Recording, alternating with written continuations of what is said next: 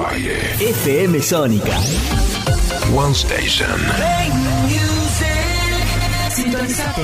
105.9. Conexión permanente con tus sentidos. ¿Aprovechaste la tanda para hacer todo lo que tenías que hacer? Nosotros sí. Por eso estamos de regreso. En FM Sónica Finalizamos. Finalizamos. nuestro espacio publicitario. Acompañan al equipo de Menos es Más. ¿Querés disfrutar de frutas y verduras frescas y saludables? Vení a Hugo Fresh Market, la verdulería que tiene todo lo que necesitas. En Hugo Fresh Market encontrás frutas, verduras y hortalizas frescas. Y lo mejor de todo es que producimos nuestros propios productos hidropónicos sin agroquímicos para que disfrutes de alimentos más saludables. Hugo Fresh Market, la verdulería que te ofrece lo mejor de la naturaleza. Ecocristales. Todo tipo de floa. Espejos. Fantasía. Laminados. Repartos por mayor y menor. 11 61 98 46 45. Ecocristales. Dietética Vita Tempo. Para vos, que elegís llevar a tu casa productos saludables, que buscas variedad y calidad, calidez y asesoramiento. Para vos, Dietética Vita Tempo. Los mejores precios y promociones. Todos los medios de pago. Cuenta DNI. Visítanos en Munro, Avenida Belezarfiel 4290. Instagram, arroba dietéticamunro.bcortate. Para vos, Dietética Vita Tempo. En Buenos Aires llueve más de 20 tweets por día. Un diluvio que nos inunda de datos y puntos de vista. En la que nos podemos ahogar con tanta información. Por eso, menos es más. Hasta las 11, Juan C. Correa te hace compañía con info minimalista, música, diversión y muy buena onda. No pidas más que eso. ¿Recordá? Menos es más.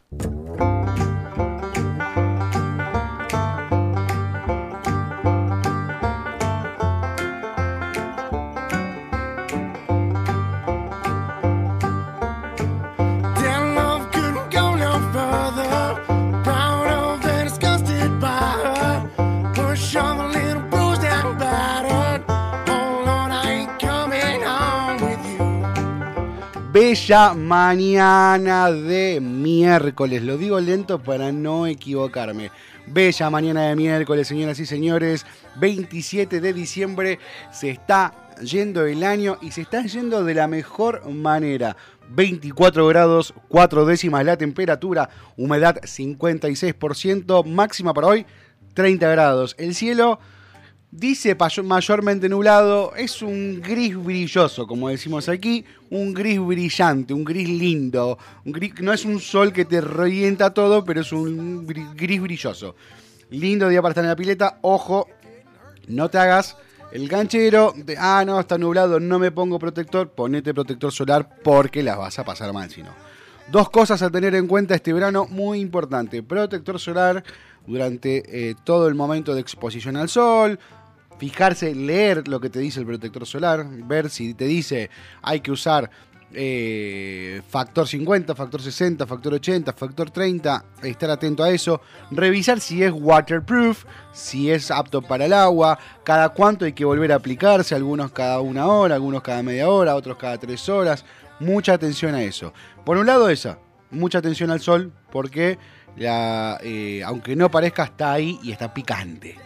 Y por otro lado, los mosquitos. Recordemos la importancia de no dejar la acumulada agua, dar vuelta a todos los tachos, dar vuelta a baldes, todo lo que acumula agua, evitarlo, renovar constantemente el agua para las mascotas, no dejar que se estanque, echar agua hirviendo y si es posible agua con lavandina en, en las en las rejillas para evitar que se propague el, mosquito Aedes aegypti, que es el mosquito que transmite el dengue, que hoy en día hay casos elevados de dengue y eso es y cada vez está volviendo más peligroso. Así que importantísimo, tarea para el hogar durante lo que resta del verano, cuidarse con el sol y evitar la propagación del dengue y el uso de repelentes, sea en aerosol, en cremas y demás. Y por otro lado, consejo de hoy, si tenés que ir a la capital, no vayas. Si tenés que ir a la, ciudad autónoma de Buenos Aires, no vayas porque los, la CGT se está eh, movilizando en este momento hacia, eh, hacia Capital, hacia Plaza Lavalle, para manifestarse en contra del mega decreto que desregula totalmente la economía. Este mega decreto que entraría en vigencia el viernes recién y que... eh,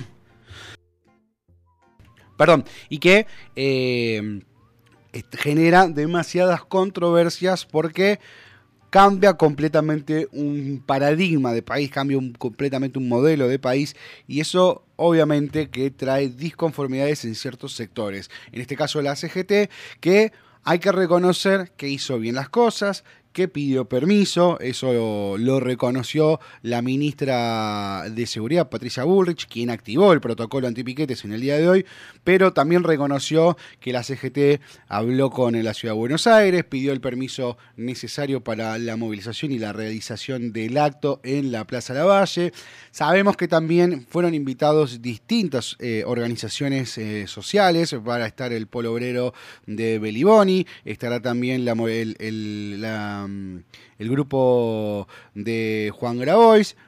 Va a ser una mañana que eh, podría llegar a complicarse eh, y es una nueva prueba para el gobierno nacional y para la, el funcionamiento de, la, de este nuevo protocolo antipiquetes. Como siempre, a todos que nos escuchan a través de la FM 105.9, nos pueden escuchar también eh, por nuestra página web www.fmsonica.com.ar Pueden ahí escucharnos directamente desde ahí o bajar la aplicación de App Store o Play Store. Play Store, me encanta decirlo en inglés. Play Store.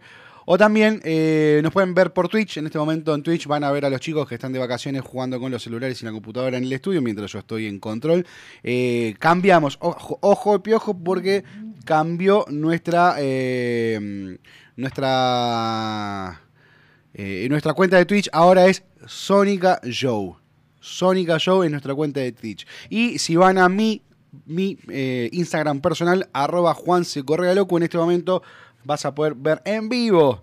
Y ya se está conectando gente. Agradecemos al Taylor, eh, Taylor Boy, como siempre. Epa, compadre, hola, tomate un whisky para la, para la tos.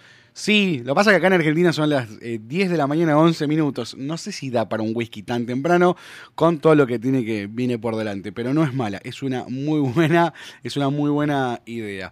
Y aquellos que quieren escribirnos en nuestro WhatsApp lo pueden hacer al 11 71 63 10 40, que es nuestro WhatsApp, lo tengo aquí en este lado, para aquellos que nos están viendo por, eh, por Instagram. Ahí pueden recibir mensajes como siempre, agradecemos a todos los que se nos conectan y obviamente le mandamos un saludo y un abrazo enorme a nuestro querido amigo Facu, que eh, se está tomando unas merecidas vacaciones, que ayer me dijo que había escuchado el programa. No sé si hoy lo estará escuchando, eh, le mandamos un saludo enorme. Hoy, importantísimo, ya tenemos, ya tenemos, eh, ya está confirmado cómo va a ser el eh, próximo, la próxima Copa de la Liga que estará comenzando a fin de enero. Ya están las fechas armadas, después lo vamos a repasar bien. Y también hoy es un día, hoy es un día en donde eh, hace muchos años atrás, por el año 1945, un día como hoy, se creaba formalmente el Fondo Monetario Internacional, el famoso FMI, que eh, luego de la Guerra Mundial, de la Segunda Guerra Mundial, eh, se creó y hoy está en boca de todos. Hoy todos hablan del FMI, tenemos compromisos con el FMI, tenemos un préstamo con ellos. Eh, algunos lo ven como un apoyo, otros lo ven como un demonio. Bueno, hoy vamos a, interiorizarnos un poquito. ¿Qué es el FMI? ¿Para qué se creó el FMI? ¿Cuál es el objetivo? ¿Es bueno o es malo? Lo vamos a ver más adelante. Vamos a hablar con un especialista que nos va a tirar toda la data sobre esta organización que tan presente está en nuestra vida, en la vida de los argentinos. Un poquitito de música para hacer un repaso, para después ir a hacer un repaso de los títulos. Comenzamos la mañana de menos es más con Simple Plan. Algo tranqui. Algo tranqui. Algo que a mí me gusta mucho. Tiene su. Tiene su. su garra. Pero es tranqui. Simple Plan, perfect. Dad, look at me. Think back and talk to me. Did I grow up according to plan? Wasting my time doing things I wanna do? But it hurts when you disapprove all along. And now I try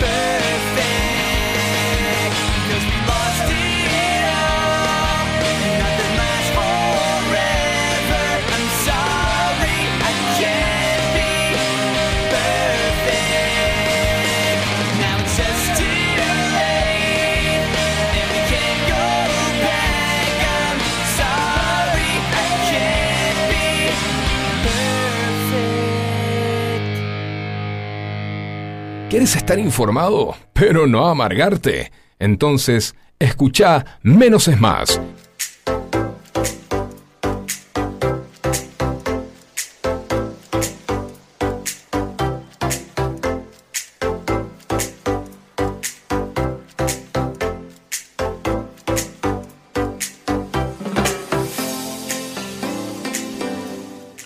Pasaron 17 minutos de las 10 de la mañana, menos es más. Ya llegan mensajitos, como siempre, gracias a Chicho, a Don Tijuana que nos escucha, a Nico que están en el auto por allí por obras sanitarias. Abrazo grande, no vayan para chicos, traten de no ir para el centro, quédense por esa zona. También queremos mandar agradecer a todos los que nos siguen y nos escriben al 11 71 63 10 40 a Martín de View, a Tino, a Lautaro, a Fabio que nos sigue siempre. Abrazo grande para todos ellos. Gracias por escribirnos y por mandarnos audios. Momento de repasar un poquito las noticias del día de hoy, en este viernes 27 de diciembre, caluroso. Ya estamos en 25 grados 9 décimas la temperatura. La humedad para hoy era es es de 54 grados, de 54%, la máxima 30 grados. Repasemos un poco los títulos más importantes mm, de los portales más leídos. Comenzamos con Infoae. Marcha de la CGT contra el DNU de Milei, como habíamos adelantado al principio del programa. Comenzaron a llegar a los primeros manifestantes a tribunales. Eh, los sindicalistas realizarán un acto en la Plaza Lavalle contra el megadecreto que desregula la economía. Será la primera manifestación de la Central Obrera desde la asunción del nuevo gobierno, desde la asunción del gobierno de Fernández, podríamos decir, porque antes no hicieron absolutamente nada. ¿Qué más nos dice Infobae? La reacción opositora a los dichos de Milei sobre supuestas coimas en el Congreso es muy grave. Ayer Milei dio una entrevista a Luis Majul en Casa Rosada, en Casa de Gobierno, y en donde eh, dentro de las tantas cosas que declaró el presidente, una fue todo aquel que está en contra del DNU es porque tiene alguna coima o algo para, eh, para rascar, algún negocio en, en- esa, en esa norma.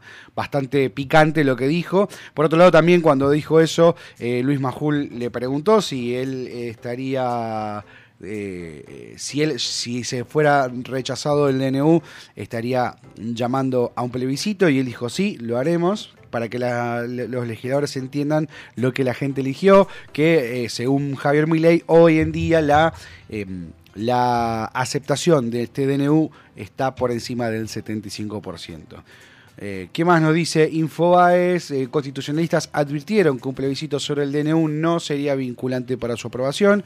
Esto quiere decir que eh, con el DNU, con el plebiscito, no, se, no estaría aprobado, no, no funciona así, pero, pero esto le estaría dando a los legisladores un, un empujón a decir, bueno, mira, lo que la gente quiere es, es esto, y ustedes son representantes de ellos, no de ustedes mismos. Creo que la jugada de Javier Milei es esa y va por ese lado. Creo que quiere, a él va a buscar eso. Esto es una opinión personal, pero va a buscar que, le- que las dos cámaras le pateen el DNU para atrás. Así él presenta el plebiscito y le demuestra a la casta que, como él llama, ¿no? La casta, que el pueblo quiere ir por otro camino y, y sería un golpe muy duro a todo el arco político.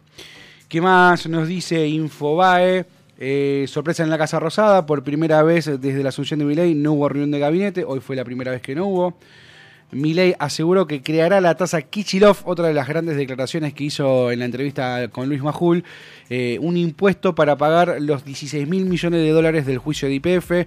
Le, echa totalmente la culpa a Axel Kisilov por la expropiación de IPF y por el costo que le generó a la Argentina, que es de 16 mil millones de dólares, eh, van a negociar la forma de pago y en base a eso va a eh, sacar un decreto que se llama, un, nuevo impuesto que se llama el impuesto Kichilov, así dijo él, para eh, recordarnos a todos los argentinos cuando estemos pagando la deuda de IPF, es culpa del señor Axel Kisilov. ¿Qué más? Eh, habla de Infobae, autos más baratos. ¿Qué pasará con el mercado a partir de la desregulación de importaciones? eh, al no regularse las importaciones, pueden entrar muchas más marcas, puede haber más competencia. eh, esa es la idea de, este DNU y de este, de este nuevo gobierno, ¿no? La libre competencia, cuanto más competidores hayas, cuanto mayor sea la oferta, menor va a ser el precio. Murió el actor Lee Sung Kyung, eh, el actor con el que triunfó y fue ganador del Oscar a Mejor Película Extranjera con Parásito y Mejor Película, Parásitos, eh, de Surcorea, y mm, que fue el gran actor que terminó siendo investigado en una operación policial por drogas. ¿Qué más Eh, nos dice Infobae? La UCR en el Senado presentó una ley espejo al DNU y busca imponer seis meses para la discusión, mientras el DNU entraría en vigencia este mismo viernes. Ya la UCR, de la mano eh, de sus legisladores, de, perdón, de sus senadores, estarían eh, presentando el proyecto de ley con los mismos puntos del DNU o similares, habría que verlo, no lo vi, no lo hemos visto, para eh, que sea tratado de forma regular y no a través de un DNU. Aparecieron miles de pesos muertos en las costas de la laguna de Chascomús, algo triste en la noticia de hoy. Y eh, todos aquellos que están viajando a la ciudad de Buenos Aires continúan las demoras para viajar en el colectivo en, en el AMBA. Las niñas afectadas están trabajando alrededor de un tercio de su capacidad. En el día de hoy iban a estar reuniéndose los eh, dueños de las, eh, las empresas de transporte y el gobierno para regular regularizar la situación. eh, está clarísimo que en la mayoría de los eh, transportes de los, de los colectivos, los bondis, no le da el cuero para mantener la estructura. Recordemos que ellos, eh, el boleto estaba subsidiado, estaba muy bajo y que por otro lado también el, eh, que por otro lado también el, se acabaron los subsidios, así que le está costando mantener le está costando mantener el, el servicio con normalidad. Hoy están trabajando, acá dice al 50%, pero habíamos escuchado en otro medio hoy a la mañana a representantes de la empresa de colectivos del área metropolitana hablar de un tercio de su servicio estaría funcionando. Así que atenti cuando tengas que eh, atenti cuando tengas que viajar, presta atención a, cómo está la situación. ¿Qué más? El FMI, bueno, hablando del FMI, como comentaba, hoy que se cumple un aniversario más desde su creación formal, eh, ¿qué cantidad de pagos atrasados heredó Milei y qué será clave para la negociación y el ajuste fiscal? Esto es todo lo que se está empezando a negociar. Después lo vamos a hablar con un especialista y vamos a, a entender un poquito más la situación de la Argentina frente al FMI y qué es el FMI. El plan de Milei sigue adelante, el Banco Central ya acumuló 2 mil millones de dólares y la brecha ya casi perfora el 10%. Vamos a pasar ahora, a, nos cruzamos de vereda, nos vamos a página 12. Página 12, la otra mirada, la, mirada más opositora a este gobierno, quien supo ser oficialista en el gobierno de Alberto Fernández, dice Javier Milei a todo o nada por el decretazo. Ante la posibilidad de un veto parlamentario, el presidente amenazó con someter el mega DNU a una, a una consulta popular. Su implementación es dudosa, dado que la Constitución establece que el Ejecutivo solo puede convocar un referéndum no vinculante. También llamó corruptos y esclavos a quienes se oponen a sus políticas. ¿Qué más? Bueno, habla también que falleció María Seoane, eh, periodista y escritora de eh, Diario Página 12. Saludamos a su familia por esta y a todos los colegas de Página 12, quienes supo ser compañero durante más de 25 años. Le mandamos un saludo grande a todos ellos. ¿Qué más nos dice Página 12? Eh, sin reunión en el gabinete, Milei espera la marcha a tribunales.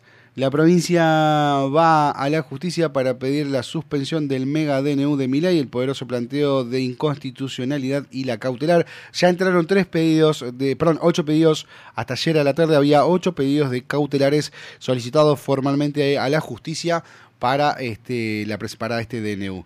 Congreso dice batalla campal por el presupuesto y mal humor por la reforma de Milei. Eh, eh, lo que menciona Página 12, viajar fue una odisea y pronto será más caro. Las empresas de colectivos redujeron servicios para presionar por un aumento. Vamos a hacer un poquitito de música si les parece bien. Vamos y después ya nos metemos de lleno en qué demonios es el FMI. Ahora, un poquito de Guns N' Roses en la mañana de menos es más. 11 71 63 10 40 nuestra vía de comunicación. Guns N' Roses Knocking on Heaven's Doors.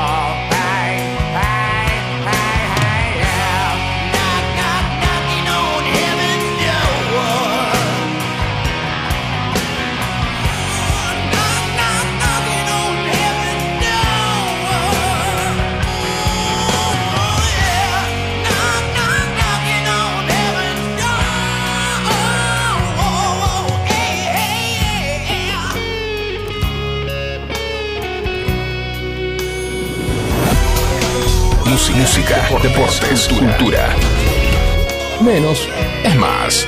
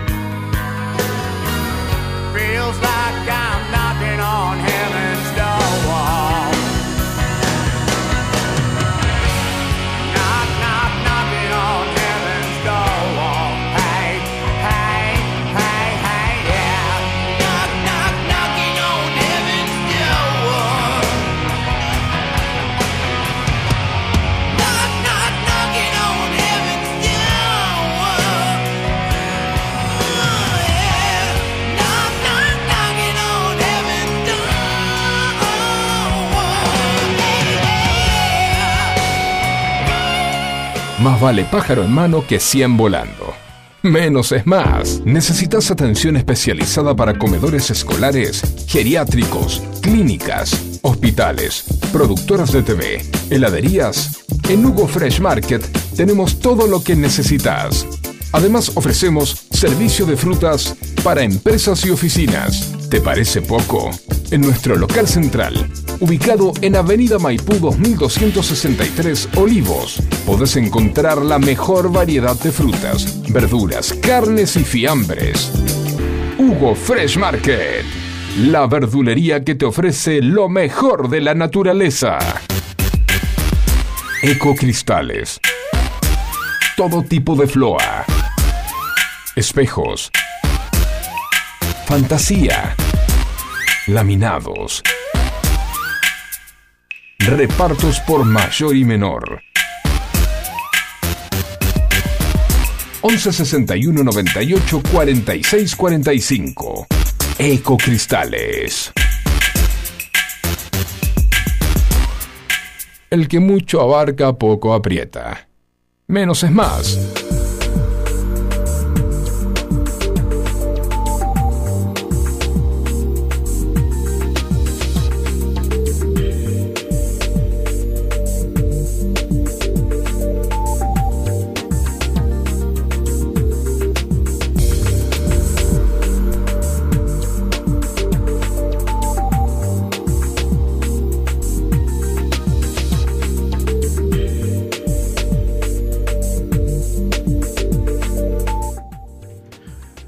32 minutos pasaron de las 10 de la mañana. Bueno, como les había comentado, hoy se cumple un aniversario más de la creación del Fondo Monetario Internacional, de la creación formal, ¿no? De la firma formal. Si bien se creó antes, en julio del 44, hoy se creó formalmente en el año 1945, un día como hoy. Para entender un poquito más qué es el Fondo Monetario Internacional, por qué se creó, cuál es su objetivo y su relación con Argentina, vamos a hablar con Ramiro Tosi, economista y especialista en mercados de capitales, docente de la Universidad de La Plata y de la UBA. Ramiro, muchas gracias por atendernos y por tu tiempo. No, por favor, buen día a toda la audiencia y un gusto estar en tu programa. Bueno, Ramiro, ¿por qué se creó el Fondo Monetario Internacional? ¿O cuál era el objetivo en su momento cuando se pensó? Bueno, esa es una buena pregunta para contextualizar un poco el origen justamente del fondo que nace, eh, como decías vos, ¿no? a la salida de lo que fue, digamos, la- el conflicto bélico más importante que hayamos tenido en el siglo XX, que fue la Segunda Guerra Mundial, luego de lo que fue lo que llamaba Conferencia Bretton Woods ¿no? en Estados Unidos, donde tanto el representante de- que iba por Estados Unidos, White, como por Europa, que fue un economista bien conocido en la discusión pública, John Maynard Keynes, Sí. lo que se hizo ahí fue de alguna manera fijar cuáles iban a ser las nuevas reglas de relacionamiento financiero entre todos los países luego justamente de este conflicto mundial, ¿no? Entonces ahí se constituyen lo que se llama el Estatuto Constitutivo del FMI, donde lo firman, si mal no recuerdo, un poquito más de 100 países en origen, y ahí también nace en la misma conferencia de Bretton Woods otros organismos multilaterales que la eh, audiencia debe conocer, como por ejemplo el Banco Mundial, y en de alguna manera se hace una divisoria de aguas en el sentido de que el fondo dice, bueno, yo me voy a ocupar de asistir a los países miembros que tengan algún problema transitorio en la balanza de pagos, o sea que eh, entre la diferencia de los dólares, digamos, que le entran a esos países y las obligaciones de pago que tienen, tengan algún faltante, no tengan acceso a- en ese momento a los mercados internacionales para financiar esa diferencia, entonces el fondo asiste financieramente a sus países miembros, de acuerdo a la cuota o participación que tiene cada país, para subsanar, digamos, ese déficit que se supone es transitorio. Y aquellos países que necesitan un financiamiento de más largo plazo, vinculado típicamente a proyectos de infraestructura, etcétera, son los beneficiarios de los créditos del Banco Mundial, que como todo banco, digamos, tiene un capital, tiene sus accionistas que también son los países y aprueba distintos proyectos de financiamiento que le acercan los distintos países. Bien, está claro. Ahora entendí el por qué y el cuál es su objetivo, que claramente hoy sigue siendo el mismo. Eh, ahora vamos a la relación con Argentina, ¿no? Porque acá es donde empiezan las discusiones. Eh, por un lado tenemos lo que saben que es necesario, que es una gran ayuda, que sirve, y por otro lado está el que demoniza y el, que es el culpable de todos los males de la Argentina. Para tu experiencia y conocimiento, ¿cuál es tu visión del Fondo Monetario en nuestro país? Bueno, esa es una excelente pregunta porque de alguna manera también eh, resume un poco la historia de Argentina con el fondo. ¿no? Vos decías en la introducción, hoy se cumple el aniversario de la creación de esta institución, pero Argentina formalmente se une al FMI, digamos, en el año 1956. Y desde ese año a hoy, Argentina ha transitado, te diría la mayor parte de las veces más con fracasos que con éxitos, Sí. 22 programas con el Fondo Monetario. O sea, hemos recurrido eh, a lo largo de nuestra historia muchas veces a el Fondo Monetario Internacional con la particularidad, eso no lo dije al principio, que eh, a diferencia de un, digamos, a lo que modernamente, por ejemplo, es un deudor de bonos o el propio Banco Mundial, cuando el fondo le presta a los países, justamente se arman estos programas ¿no? de financiamiento y eso tiene lo que se llama condicionalidades. O sea, ¿qué es lo que hace el fondo? Te presta dinero, pero te exige a cambio que el país se comprometa a llevar adelante determinadas políticas, tanto económicas, si querés, como sociales o de otro tenor, para asegurar de alguna manera que ese país va a estar en condiciones de repagar ese compromiso que está asumiendo con la institución. Bien. Está, está, me- voy entendiendo, voy entendiendo. Creo que la audiencia también está entendiendo. Ahora, perdón, para eh, poner en, en- para poder entender un poquito más, ¿no? Con otro, con otros, eh, con otros eh, acreedores. Por ejemplo, el Club de París. ¿Cuál, ¿Cuál de los dos sería más beneficioso? Si hoy tendríamos, te hago este escenario, si tendríamos que salir a volver a financiar algún inconveniente, ¿cuál sería más beneficioso? ¿El Fondo Monetario Internacional o el Club de París o un fondo eh, árabe como también quiso hacer Macri en su momento? Bueno, esa Juanse, ya fíjate que me, me trajiste más actores a la mesa, ¿no? Sí, sí, sí, sí. Fíjate que, eh, fíjate que es particular porque vos trajiste a la mesa una institución que se llama Club de París, Sí. que na- nace justamente alrededor de los 70 em, a raíz de unos créditos que tenía Argentina con empresas francesas y de otros países que formaron ese club, que es una suerte de club de acreedores donde los que están representados son básicamente las tesorerías, Sí. ¿no? los, los tesoros de los países. O sea, no es una institución que a vos te eh, otorgue financiamiento, sino que normalmente cuando vas al Club de París lo que haces es renegociar algún crédito donde participaron empresas de esos países por un lado, típicamente agencias de promoción de exportaciones, por ejemplo, Sí. y del otro lado el país, ¿no? O sea que en general te diría es un organismo que te sirve más para refinanciar que para obtener nuevos fondos. Después, como decías vos, tenés otros sujetos que te pueden proveer financiamiento. Más modernamente aparecen lo que se llaman los fondos de riqueza soberana, típicamente asociados a países exportadores de petróleo, ¿no? como Abu Dhabi, Qatar, etcétera, que tienen grandes excedentes justamente en sus balanzas de pago porque exportan mucho, Sí. le entran muchas divisas y entonces decide o invertir en activos reales o financieros y en algunos casos, como pasó en Argentina, hacer acuerdos, por ejemplo, de financiamiento de corto plazo, te presto eh, incluso mis debt que tengo por ser miembro del fondo y cuando le, me, te entran los dólares de vos me repagas ese crédito. Pero en general son créditos, si querés, más de corto plazo, lo que llaman créditos puente para atender alguna eh, digamos, diferencia entre el momento que le tenés que pagar al fondo y el momento que te van a entrar los dólares para volver a recomprar, digamos, esos derechos especiales de giro. Y después tenés, como decías vos, la deuda eh, en los mercados de crédito, ¿no? ya sea la deuda en moneda local o la deuda en moneda extranjera. Y entonces, ahora teniendo un panorama de cada uno de ellos, eh, ¿qué beneficios tiene el Fondo Monetario Internacional con respecto a los demás? Bueno, esa es una pregunta que parece sencilla, pero te diría al mismo tiempo compleja de responder.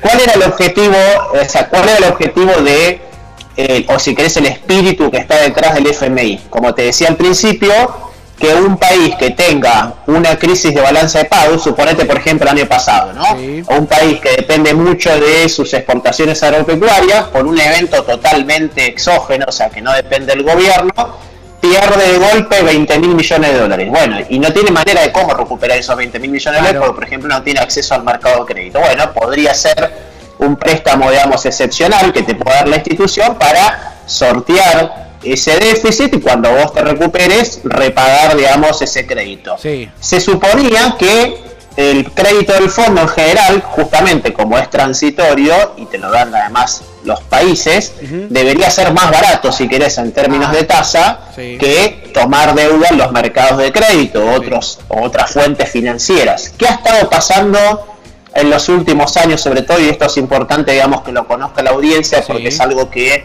en la gestión con Martín Guzmán hicimos bastante, si querés, ruido a nivel internacional, Sí. una suerte de activismo financiero. El Fondo Monetario cuando te presta, como decía, como decía al principio, te presta en función de cuán importante sos vos en el capital del fondo, lo que se llama la cuota, Sí. ¿no? Si vos te endeudás por arriba de lo que es tu cuota, el FMI te cobra lo que se llama sobrecargos, o sea, te cobra una tasa adicional. Sí. Esa tasa adicional que te cobra tiene dos componentes. Uno es cuando te excedes del 346% de la cuota, o sea, ya te pasás de ese monto, ya te cobra un primer sobrecargo. Sí. Y el segundo sobrecargo es cuánto tiempo estás endeudado con el fondo. O sea, si tenés el crédito activo más de cuatro años, Sí. Te empieza a cobrar una sobretasa de alguna manera para desalentar que tomes crédito de largo plazo con la institución y lo repagues antes. Claro. Eso lo que implica hoy es que, por ejemplo, Argentina está pagando vía sobrecargos, ¿no? Porque recordad que a Argentina le prestaron un monto extraordinario, se le prestaron mil veces lo que era su cuota y al mismo tiempo eh, ya estamos excedidos obviamente porque el 2018 fue el crédito original, estamos en el 2023, ya pasamos los cuatro años. Hoy Argentina está pagando una tasa de interés cercana al 8%, que es una tasa, si querés, alta para ser eh, una institución financiera internacional compuesta por países, no por deudores Sí, sí. privados, ¿no? Entonces por eso hay una campaña y el fondo se comprometió, digamos, a estudiar el asunto, hay una propuesta que se elevó al directorio para readecuar esos sobrecargos que de alguna manera tiene un mecanismo perverso, porque típicamente esa, esa sobretasa que yo te decía también depende de las cinco principales monedas que están en lo que se llama los derechos especiales de giro, que es la moneda, digamos, de cuenta del fondo, Sí. y cada vez que esos, esos países te suben la tasa de interés, como hicieron ahora la mayoría para tratar de combatir la inflación, Sí. eso te sube lo que se llama la tasa base. Por ejemplo, para darte un ejemplo bien ilustrativo, cuando nosotros firmamos la renegociación del crédito del 2018 de Macri, Sí. esa tasa base en, en marzo del 2022 estaba en 0,40% anual.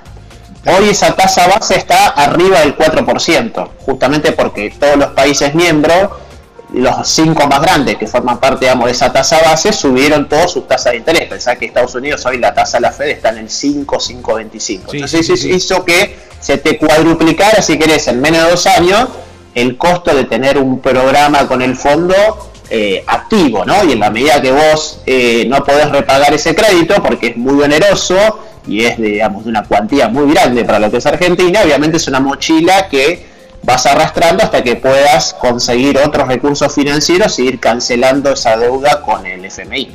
Perfecto, ahí se está entendiendo. Estamos hablando con Ramiro Tosi, economista, sobre más que nada el Fondo Monetario Internacional. Y para tratar de entenderlo, hoy en un año, un día como hoy que se cumple el aniversario de su creación. Eh, la otra pregunta que me surge en base a lo que hemos charlado con eh, gente de la izquierda, con gente de centro, con gente de derecha, es si hoy a la Argentina el Fondo Monetario Internacional dice, no te hagas problema, no me debes más nada. Deja, yo te voy a ayudar para que salgas de esta. No me debes más nada. ¿Soluciona parcialmente, totalmente los problemas financieros del país? Bueno, es una, digamos, es un ejercicio, si querés, de idealismo utópico bastante sí, sí. interesante. Porque, ¿Por qué te digo esto? Porque el, el Fondo Monetario, en algunos casos, en lo que se llama países de, digamos, que están en situación de pobreza y altamente endeudados, Sí. ha creado un programa específico para de alguna manera reducir la carga, digamos, de la deuda del fondo en esos países. Argentina no entra en esa categoría. Argentina está dentro de lo que se llama países medianos, con lo cual no aplica, si querés, a esa suerte de condonación parcial de la deuda con el fondo. eh, y eso obviamente te lo tiene que aprobar, digamos, el directorio del fondo, donde se sientan los 24 accionistas principales del FMI, con lo cual es un escenario, digamos, que difícilmente eh, se materializa. Obviamente que a quién no le gustaría, digamos, de golpe y porrazo de, de ver 45 mil millones de dólares menos, ¿no? Pero el, el tema es que dado los marcos, si querés, jurídicos y las relaciones internacionales, es un escenario de difícil eh, realización factible, ¿no? Eh, Entendido. Ahora, eh, de cara al 2024 se vienen grandes vencimientos. ¿Cómo ves eh, la posibilidad de que este nuevo gobierno haga frente o es necesario sí o sí sentarse a renegociar? Bueno, ahí vamos a descomponer la respuesta y tratar de vincularla con lo que te contaba antes. ¿Qué es lo que se hizo en el programa con el fondo eh, que se firmó en marzo del 2022? Argentina, recordad, tomó deuda Sí. en junio del 2018 con el fondo por 45 mil millones de dólares Sí. y se comprometió a devolverla en el programa más corto que tiene el fondo, que se llama facilidad eh, stand-by, que es un crédito a tres años de plazo. O sea que en el 2021 Argentina tendría que haber devuelto al fondo 45 mil millones de dólares. Claramente eso fue imposible de hacer, eh, en parte también por el propio uso que se hizo de los recursos Sí. que obtuvo el fondo. Y entonces en marzo lo que se firmó es el acuerdo de más plazo que tiene vigente el fondo, que se llama Acuerdo de Facilidades Extendidas, que te da un plazo máximo de 10 años. Entonces, ¿en qué situación estamos parados hoy a inicio del 2024? Durante 2024 hasta julio del año que viene, vamos a tener que repagar, si querés, el capital que queda pendiente de ese acuerdo del 2018, que son más o menos unos, a valores de hoy, digamos, son casi 5 mil millones de dólares. Entonces, ¿cómo se venía haciendo esta devolución o cancelación del programa anterior? El fondo, en cada fecha de vencimiento de ese programa 2018, te desembolsaba DEX, que es la moneda de cuenta del fondo, para que vos le pagues al fondo ese crédito del 2018. Entonces, en este 2024 lo que vamos a pagar son las últimas dos cuotas de capital, Sí. que se supone que se van a compensar por los desembolsos que están previstos en el acuerdo 2022. Sí. Y luego, entre 2025 y, todo el 2026, vamos a pagar la tasa de interés del crédito, lo que te contaba antes, la tasa base más los sobrecargos, y recién a partir del 2027 tendríamos que empezar a repagar el crédito que tomamos en marzo del 22. 2022, ¿no? Y reto, terminar de repagarlo totalmente en el 2040, 2039, ¿no? Entonces, lo que puede llegar a negociar ahora el gobierno es decir, bueno, adelantame un poco estos desembolsos que tenía previstos en el programa para que yo, digamos, no tenga que pagar eh, tanto de golpe, pero recordá, y esto también es importante que lo conozca la audiencia, si eventualmente el actual gobierno decidiera, ¿no? Esto es importante aclararlo porque ayer hubo, por un lado, en la red X, algunas declaraciones del ministro de Economía que después de alguna manera fueron desmentidas por el propio presidente Sí. en, la, en la entrevista con Majul a la noche, eh, que es lo siguiente, eh, nosotros cuando firmamos el acuerdo con el FMI, justamente una de las cosas que se buscó es, a raíz de la experiencia de Argentina con los programas del fondo, es que todos los futuros programas con el fondo y cualquier ampliación de esos programas, quiere decir, si por ejemplo el gobierno quisiera tener nuevo financiamiento del, del FMI, Sí. tienen que ineludiblemente pasar por el Congreso y ser aprobados por el Congreso previo a la firma con la institución. Entonces, ¿qué te quiero decir? Si eventualmente el gobierno quisiera obtener más fondos, es aumentar lo que se llama la exposición, de verle más plata al fondo, de los Sí. 45 mil millones que ya le debemos, tendría que mandar, como hicimos nosotros en el 2022, ese nuevo programa al fondo y el Congreso debatirlo y aprobarlo. ¿no? Eso es una ley eh, que nosotros impulsamos y que se aprobó en 2022, que de alguna manera trata de proteger, si querés, a toda la sociedad, tratando de incorporar todas las visiones, como vos me contabas recién, para evitar, como pasó en el 2018, que en dos viajes de menos de 20 días ¿no? se gestó el programa de deuda más grande que tenga el fondo. De hecho, recordar que hoy Argentina es el principal deudor del FMI. O sea, debemos más al fondo nosotros que los siguientes tres deudores, entre los cuales, por ejemplo, está Egipto, por decirte un caso. Son, ¿Y después son Grecia y Portugal, puede ser? ¿O la estoy pifiando? Sí. No, no, estás bien orientado. Grecia y Portugal. Este, Ramiro, muchísimas gracias, quedó claro. Podríamos decir, no es amigo, no es enemigo, pero es alguien al quien nos da una mano cuando lo necesitamos. Eh, sí, una mano con, acordate, ¿no? Te da una mano siempre con Sí, sí. pidiendo algo a cambio, ¿no? Con Sí. condicionalidad. O sea, siempre es una mala noticia si querés tener al fondo en el país. ¿Por qué? Porque quiere decir que te pasó algo en la economía por el cual eh, necesitas recurrir al FMI y encima de eso, que te pasó algo, después tenés que quedarte comprometido a hacer cosas que normalmente no son las cosas que vos quisieras hacer, ¿no? Muchísimas gracias, Ramiro. Te mando un abrazo grande y gracias por participar. No, por favor, gracias a ustedes y buena semana para todos los oyentes. Igualmente, y buen año también. Un abrazo grande. Un abrazo. Así pasaba con nosotros eh, Ramiro Tosi, economista y especialista en mercados de capitales, docente de la Universidad Nacional de La Plata y docente también de la UBA. Ni amigo ni enemigo, alguien que te puede dar una mano, pero ojo, porque te va a pedir que hagas cosas que por ahí no son las que vos te gusta. Vamos a poner un poco de metal a la mañana, de menos es más. 50, y faltan 9 minutos para las 11. Ya se nos va el programa. Un poquito de Metallica. Como dijimos, Whiskey in the Jar.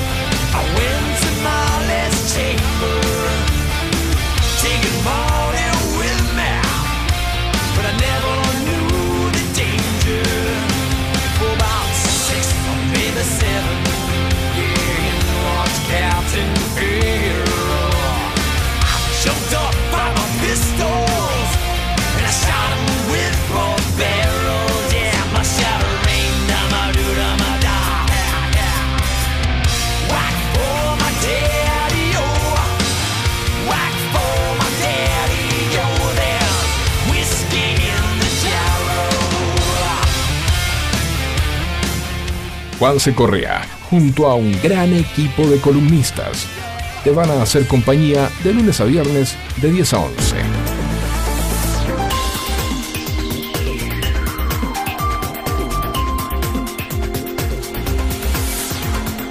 Ya faltan solamente 6 minutos para que termine este programita. No me quiero ir sin antes recordarles lo que le había mencionado.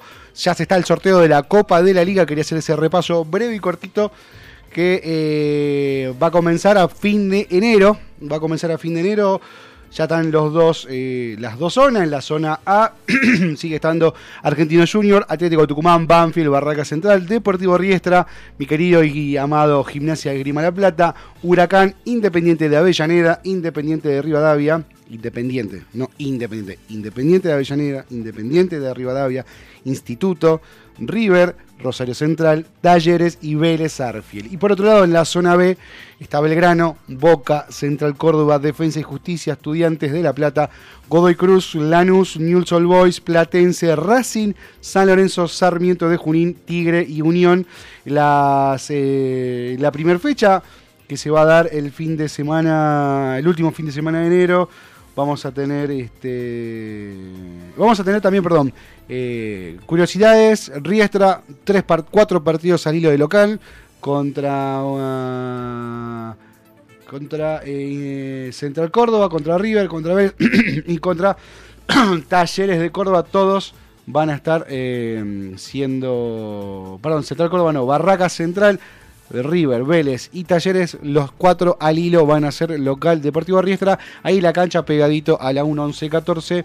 Y ya también está definida la fecha de los clásicos que será para fin de eh, febrero, para el fin de semana del 25 de febrero, que va a ser Unión Independiente de Rivadavia.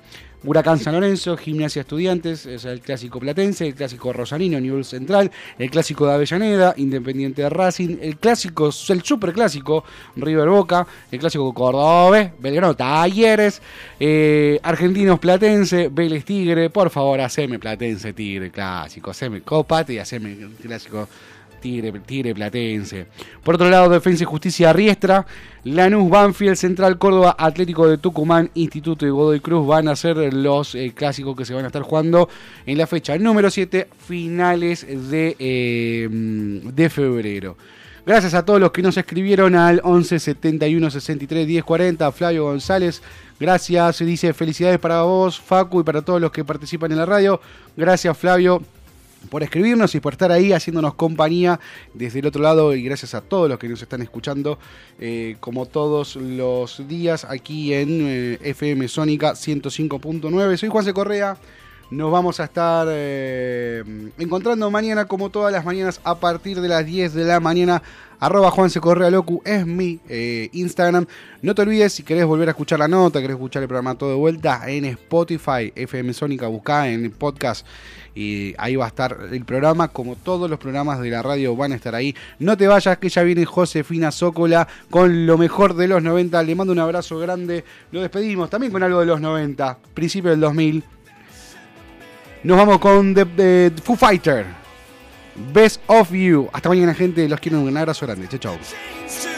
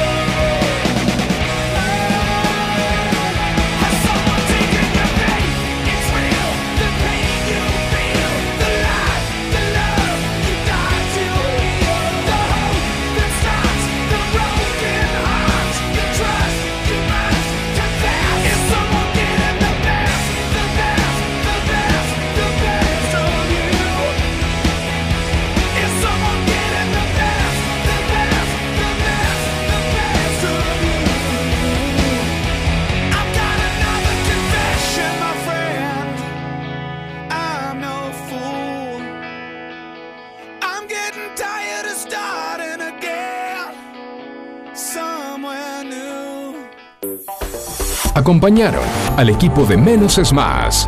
Más vale pájaro en mano que 100 volando. Menos es más. Dietética Vita Tempo. Para vos, que elegís llevar a tu casa productos saludables, que buscas variedad y calidad, calidez y asesoramiento. Para vos, Dietética Vita Tempo. Los mejores precios y promociones. Todos los medios de pago. Cuenta DNI. Visítanos en Munro, Avenida Belezarfiel 4290. Instagram, arroba dietéticamunro.bcortate. Para vos, Dietética Vita Tempo. ¿Necesitas atención especializada para comedores escolares, geriátricos, clínicas, hospitales, productoras de TV, heladerías? En Hugo Fresh Market tenemos todo lo que necesitas. Además ofrecemos servicio de frutas para empresas y oficinas. ¿Te parece poco? En nuestro local central, ubicado en Avenida Maipú 2263 Olivos, podés encontrar la mejor variedad de frutas, verduras, carnes y fiambres. Hugo Fresh Market, la verdulería que te ofrece lo mejor de la naturaleza. Ecocristales. Todo tipo de floa. Espejos. Fantasía. Laminados. Repartos por mayor y menor. 11 61 98 46 45. Ecocristales.